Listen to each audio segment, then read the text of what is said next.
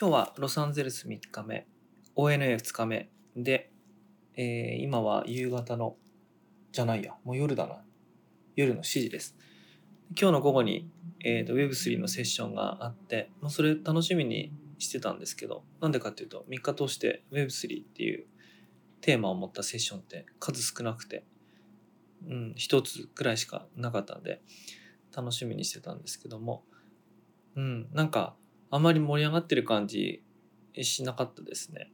あのなんか今クリプトの冬とか言われてるんであの盛り上がってると思って聞いてたわけじゃないんですけどあ来たわけじゃないんですけどなんかもうちょっと盛り上がるかなと思ったらうん割と静かな感じまあでも面白かったのが、えー、とジャーナリストとかメディアの集まりっていうのがこの ONA というイベントだったのであの出てくる質問なんかもちょっといつもといつものクリプトとかを触ってる人とちょっと違った感じであの、まあ、自分たちがそのメディアとかあるいは記事をあの書いたり運営したりしていく上でその例えばあの暗号通貨のあの消費エネルギーの問題とかなんとかっていう時に、まあ、どう答えたらいいんですか？とどういうスタンスどういうふうに考えたらいいんですか？みたいな、まあ、あくまでもそのジャーナリスト記事発信する人向けの質問なんかが多くてなんかそういう意味ではあのちょっと新鮮だったなと思いました。まあ、ただあれですねなんか静かだなっていうか落ちあ静かっていうかね落ち着いてるなっていう感じでしたね。まあでもこういうのも来てみて分かる発見というあの感じだったですね。メディアヌップ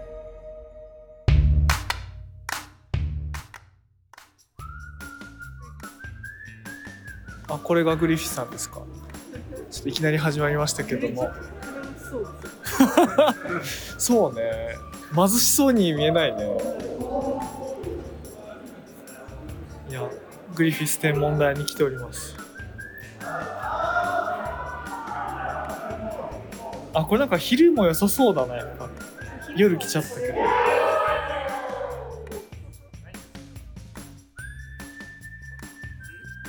あーすごい。なんか空気が。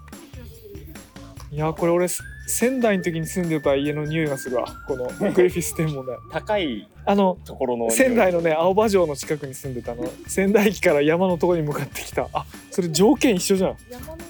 山の匂い。山の匂い。都市からすぐ登ってこれる山の匂いがするわ。あなんか思ってたよりも綺麗だったな。なんか僕や夜景をしょっちゅう過小評価してあの妻とその旅行行った時どこ行くかどうかで「いや夜景一緒」みたいな「どこでも一緒でしょ」みたいな。い。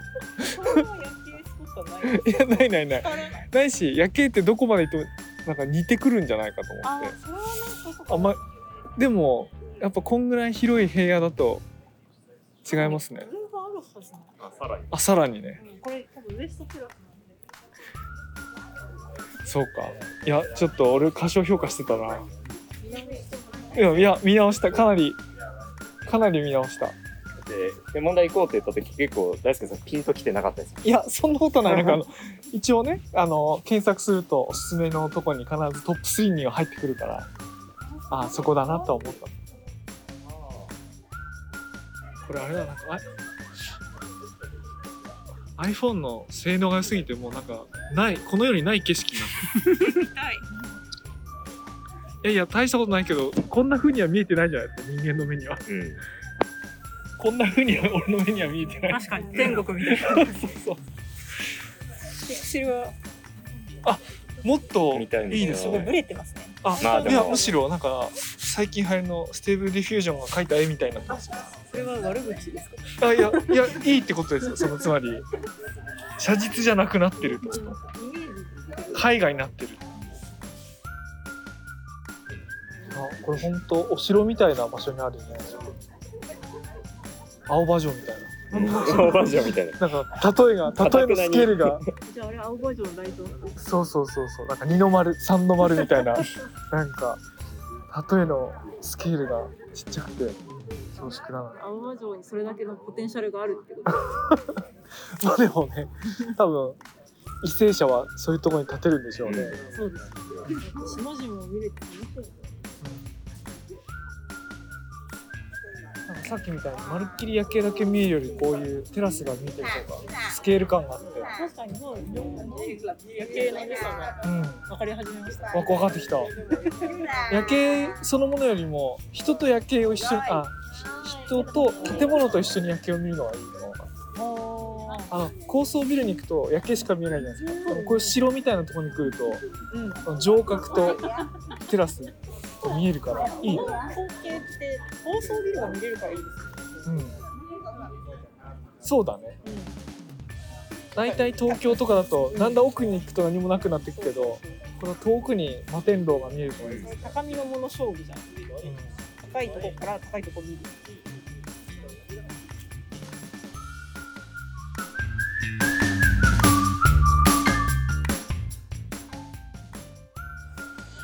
待って待って。シュワちゃんがここを馬で。ああエレベーターが。今我々の泊まってるホテル。おシュワちゃんが馬で。馬をに乗って走っています。うわすげえ。馬でエレベーター入ってる。馬でエレベーター入ったの今。入った。っていうシーンです。えこれ超面白いじゃん。しかも Facebook のウェスティンが公式で出してる多分じゃあ一番ウケると思ってやったんだろうねいやでもなんかさすごい怪我しそうだってなあエレベーターってあんなさ頭低いしさね怪我しそうだよね。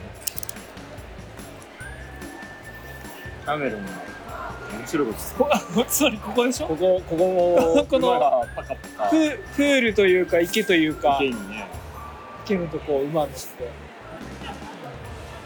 確かにすごいこと考えるな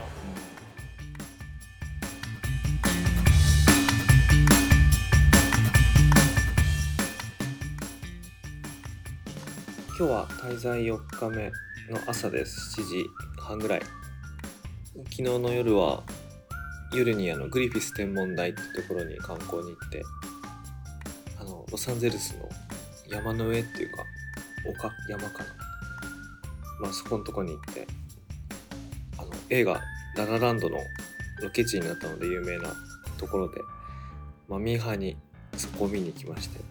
で、ララランドあんま覚えてなかったんですけど、行ったら思い出して、そうそうそう、あっこだったなって言って、まあ、すごい夜景の綺麗なとこだったんですけど、で、帰りにちょうど同じ敷地内にあるグリークシアターをこう、ちらっと横目に見て、あの、グリークシアターってあの、YMO の、あの、公的抑圧、パブリックプレッシャーのライブやったところかな？だったかな？あ、ここなのかと思いながら、あの来ましてあのロサンゼルスに対して全然知識なかったんですけど多少移動したらいろいろここがそれかみたいなのをね見つけてなんか海外に来たなって感じがしました。なんか基本部屋で仕事したりカンファレンス出たりしてたんで昨日は久々に外出た感じでした。今日はカンファレンスいくつか見たやつあるんですけどもこの後今起きたんで仕事集中してやってその後ご飯食べに行こうと思います。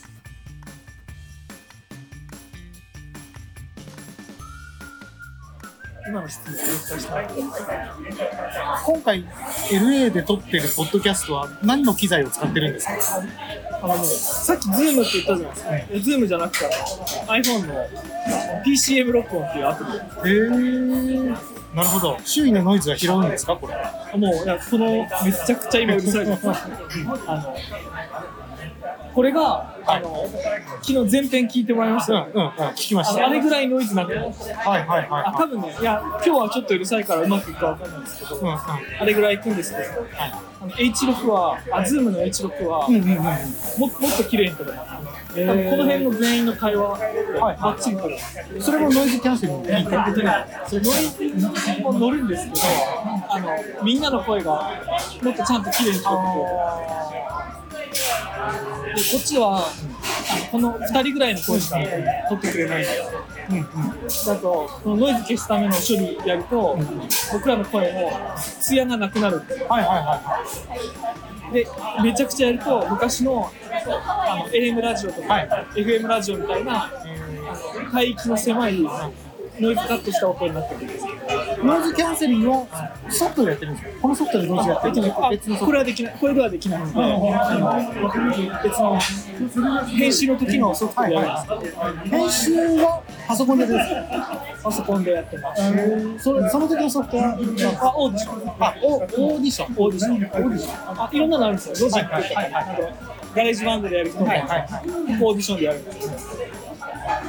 ロジックとガレージバンドは知ってますねロジックは結構まあ割と作曲っていうかそのねうんそう。そうそう宅録っていうかそうそうそう。そそううですね。オーディション。かオーディション。アイナさん詳しいから。もうサンレコ？サンレコ？サウンドレコーディングマガジンを30年？そうです。もう間もなく30年経ってるレベルです。まあそうですね。途中だいぶ抜けましたけどね。あ抜けました。あでも断続的にでも今も買ってるのはすごいですそうですね。パラパラと買ってます。あれ昔から高かったですけど今いくらするんですか？あ今もでもね1000円ちょい超えの時もね980円かあ僕なんか分厚い的にはちょっと1000円僕高校生の時でも1000円のイメージあります。そう980円じゃああんま値上げしてない。そう値上げしてないギターマガジンとかが確か500円か600円だったんですけど今多分780円か上がってるはず。なんかその楽器によってこのぐらい払えるだろうっていう値段が違うの面白いですね。そうですね。ギターは金なさそうだけどキーボードは金出せそうだみたいなそうですなんか昔その、えっと、ボーカロイドを作った伊藤さんでしたっけ？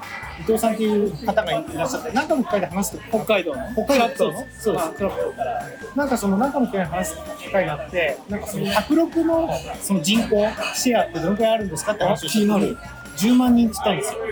でそのその根拠がサンレコの売れてる部数が10万部って結構売れてますよ。え？今も？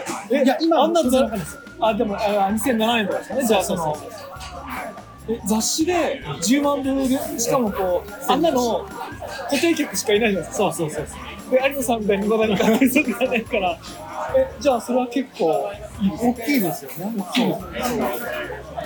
だからあの専門誌マガジン系だと確かベースマガジンとかドラムマガジンって白月か結構頻度減ってるんですよ。でギターマガジンはまだ毎月なんですよ。それで考えると3レコも一瞬期間になったんですけど結局月間に戻ってますよね。期間のタイミングってなかったでしたっけ？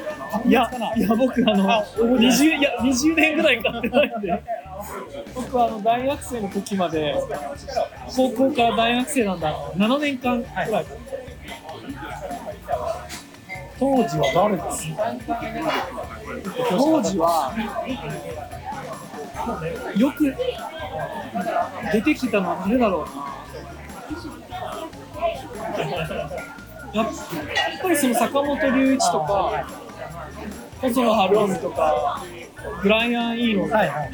とかあとなんなんでかよく覚えてるのがあのボンジョビのキーボードのあの人名前忘れちゃった、あの人が自分のソロアルバム出した時あったんですよ。買っちゃったんですよ、当時あまりの情報ないから、当時よく聴いてたバンドのメンバーのソロアルバムとかついつい買っちゃって大していい曲でもないのに熱心に聴いちゃうみたいなのあるじゃないですか、はい、それは僕ボンジョビのキーボードのソロアルバム。のあのインストだったんですけど、はい。はい。はい。まあ、その表紙のやつはなぜかよく覚えてますはい、とい。うわけで、えー、と後編をお届けしましたちょっと今回は本当に収録環境とい。うか機材に制限があるあるいは機材だけじゃなくてあのすごいうるさいお店で撮っちゃったんで非常にお聞き苦しいところあったんじゃないかなと思うんですけれどもまああの旅してるそのままお届けしようということであの編集してみました。で後編これで終わりなんですけどもこの後続きがありまして時差ボケで夜中突然目覚めちゃったんで突然収録を始めるっていう回をちょっと番外編で撮ってみましたのでどうぞお楽しみに。